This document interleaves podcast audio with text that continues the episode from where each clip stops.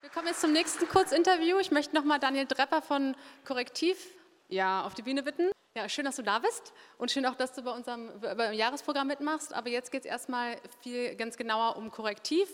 Was ihr macht, ganz kurz, ähm, Korrektiv ist ja ein gemeinnütziges Recherchezentrum hier im deutschsprachigen Raum und es ist ja auch das allererste dieser Art. Und das Ziel ist es, die, die, den Bürgern Zugang zu Informationen zu geben. Und zwar gemeinnützig, investigativ und unabhängig. Und ihr arbeitet mit renommierten Journalisten zusammen, aber auch mit Programmierern, also ich würde mal Hacker irgendwie sagen, aber und ihr deckt dabei Missstände auf und arbeitet ja mit ganz großen deutschen Zeitschriften zusammen. Kannst du mir ganz kurz erzählen, wie ihr äh, euch gegründet habt und was euch unterscheidet von anderen äh, journalistischen Formaten? Ja, also ich habe zusammen mit dem Kollegen, der es mit mir gegründet hat, vorher in einem Rechercheressort von einer regionalen Zeitung gearbeitet. Westdeutsche Allgemeine Zeitung ist die größte Regionalzeitung in Deutschland. Und ähm, wir haben da klassische journalistische Recherche gemacht, hatten auch vergleichsweise viel Freiheiten, vergleichsweise viel Zeit im Vergleich mit anderen Journalisten, die tagesaktuell ihre Artikel schreiben müssen, haben aber gemerkt, dass es doch äh, immer wieder enge Grenzen gibt, die wir nicht brechen können. Also erstens, wir konnten immer nur für die gleiche Zeitung schreiben. Zweitens, wir konnten immer nur schreiben. Drittens, ähm, wir hatten nicht die Zeit, die wir gerne hätten, um Themen mal wirklich lange, systematisch, vernünftig, investigativ aufzubereiten. Und dann haben wir uns umgeschaut und haben im Ausland, im nicht deutschsprachigen Ausland ähm, Beispiele gesehen, wie als gemeinnützige Organisation Journalismus finanziert werden kann, organisiert werden kann und sehr viel kreativer, offener und auch tiefer ähm, funktionieren kann.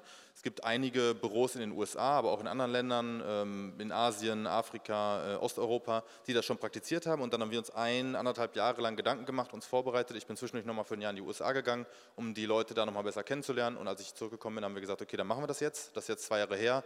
Und es ist tatsächlich so, dass wir deutlich mehr Möglichkeiten haben, Journalismus ähm, darzustellen, als es ein klassisches Medium in dem Sinne hätte. Ich habe zum Beispiel in den letzten anderthalb Jahren viel zum Thema Pflege recherchiert und habe da ähm, eine Doku zusammen mit dem NDR gemacht, habe ein Buch geschrieben, wir haben ein Video mit einem Comedian gemacht, wir haben eine Serie bei Zeit Online veröffentlicht, wir haben in, ich glaube, zwei Dutzend Regionalzeitungen äh, Texte geschrieben über die Situation vor Ort, weil wir uns Daten besorgt hatten zu den verschiedenen Landkreisen. Also man kann das Thema einfach anders aufbereiten, als wenn ich bei einem Medium arbeite, was im Zweifel alle zwei Wochen erscheint oder jede Woche erscheint und immer die gleiche Form des Artikels äh, verlangt.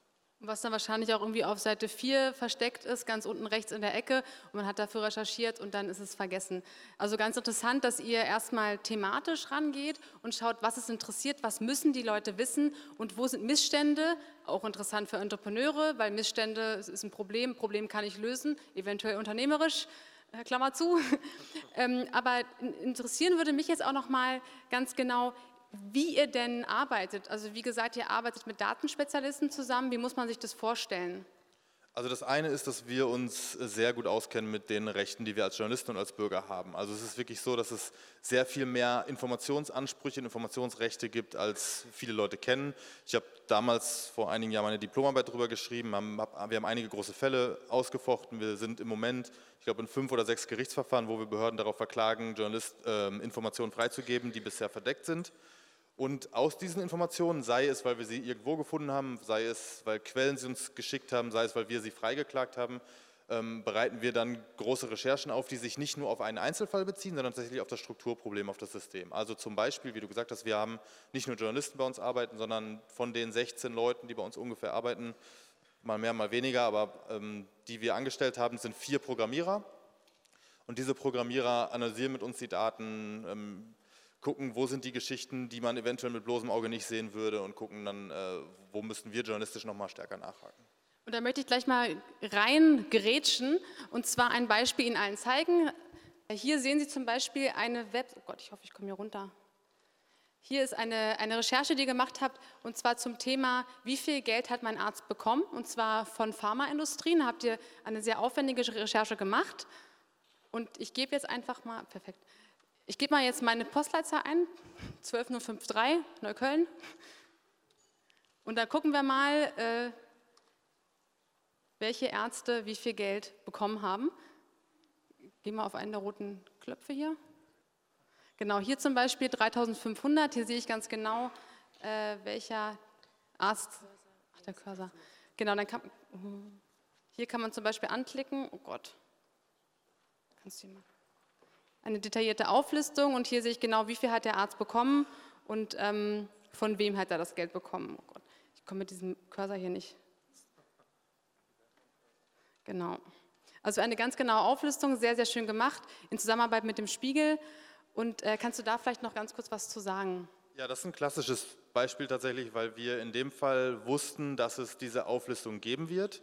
Ähm, die Pharmaunternehmen hatten sich vor Jahren schon dazu verpflichtet, irgendwann mal transparenter zu werden und haben dann diese Transparenzinitiative so gestartet, dass sie Anfang Juni, glaube ich, angefangen haben, solche Dokumente, wo drin steht, welcher Arzt wie viel Geld bekommt, zu veröffentlichen. Das Problem war nur, es gibt 54 dieser Pharmaunternehmen, die da mitmachen. Alle haben es auf ihrer eigenen Webseite veröffentlicht, irgendwo relativ gut versteckt. Es war meistens ein PDF, was nicht computerlesbar war, nicht durchsuchbar. Oft haben dann irgendwelche Adressen oder Namen gefehlt. Und wir haben dann halt uns die Arbeit gemacht, zusammen mit unseren Programmierern und den Kollegen bei Spiegel Online, haben all diese Sachen zusammengepackt, haben dann eine Datenbank entwickelt und haben daraus natürlich auch Recherchen abgeleitet. Also es gibt nicht nur die Datenbank, sondern dann halt auch Berichterstattung darüber. Genau, und äh, ähnlich, äh, ähnlich habt ihr auch gearbeitet und habt herausgefunden, wie viel jeder Sparkassenchef deutschlandweit verdient. Ich glaube, jeder Zweite verdient weit mehr als Angela Merkel. Ähm, auch interessant. Und ähm, eine kurze Frage noch, habt ihr euch dabei auch Feinde gemacht eigentlich mit eurer Arbeit? Äh, ja, also Also mit vielen der Recherchen sind natürlich auch einige Leute nicht einverstanden. Die Ärzte sind tatsächlich wieder ein gutes Beispiel, weil wir ungefähr jeden Tag äh, ähm, Post bekommen mit angedrohten Unterlassungsverfügungen. Bisher ist noch keine durchgegangen. Das heißt, bisher sieht die Arbeit auch rechtlich äh, soweit gut aus. Es gibt eine Anwaltskanzlei, das ist sehr lustig, über die wollen wir in den nächsten äh, Tagen auch nochmal berichten, die tatsächlich alle Ärzte anschreibt, die in der Datenbank sind und sie quasi darum bittet, um ein Mandat bittet und hofft, dass sie beauftragt werden, uns zu verklagen, was wir für rechtlich ziemlich grenzwertig halten. Aber das gucken wir dann mal, wie das ausgeht. Genau, und wichtig ist aber nochmal zu sagen, ihr gebt natürlich nur Daten preis, die auch, äh, die auch preisgeben dürft. Genau, also wir würden jetzt zum Beispiel keine Daten über irgendwelche privaten Aktivitäten oder sowas preisgeben. In dieser Datenbank sind nur die beruflichen Adressen der Ärzte. Wenn da mal eine Privatadresse reingerutscht ist, dann liegt das an dem Pharmaunternehmen. Dann korrigieren wir das natürlich auch, wenn wir darauf hingewiesen werden. Also klar, wir gucken natürlich, dass das, was wir machen, auch äh, vernünftig ist und nach journalistischen Kriterien sinnvoll. Und wie können jetzt Entrepreneure sich an euch richten? Weil ich kann mir vorstellen, dass es sehr, sehr interessant ist, auch ähm, mit Journalisten zusammenzuarbeiten, Missstände aufzudecken und dann vielleicht daraus unternehmerische Konzepte zu bilden. Also wir arbeiten nicht auf Aufträge hin, aber wir freuen uns natürlich über jeden Hinweis, ähm, über strukturelle Probleme, systemische Probleme, wo Leuten was aufgefallen ist, was vielleicht so noch nicht veröffentlicht worden ist, was vielleicht bisher nur schlecht beschrieben wurde in der Presse. Ähm, wir auf korrektiv.org haben fast alle unsere Reporter ähm, Adressen, korrektiv.org slash Briefkasten ist, um genau zu sein, die, die Adresse, wo auch, wir arbeiten alle mit verschlüsselten E-Mails, ähm, die meisten Reporter haben ihre Handynummer da stehen, also wir freuen uns auf jeden Fall, wenn ihr uns kontaktiert.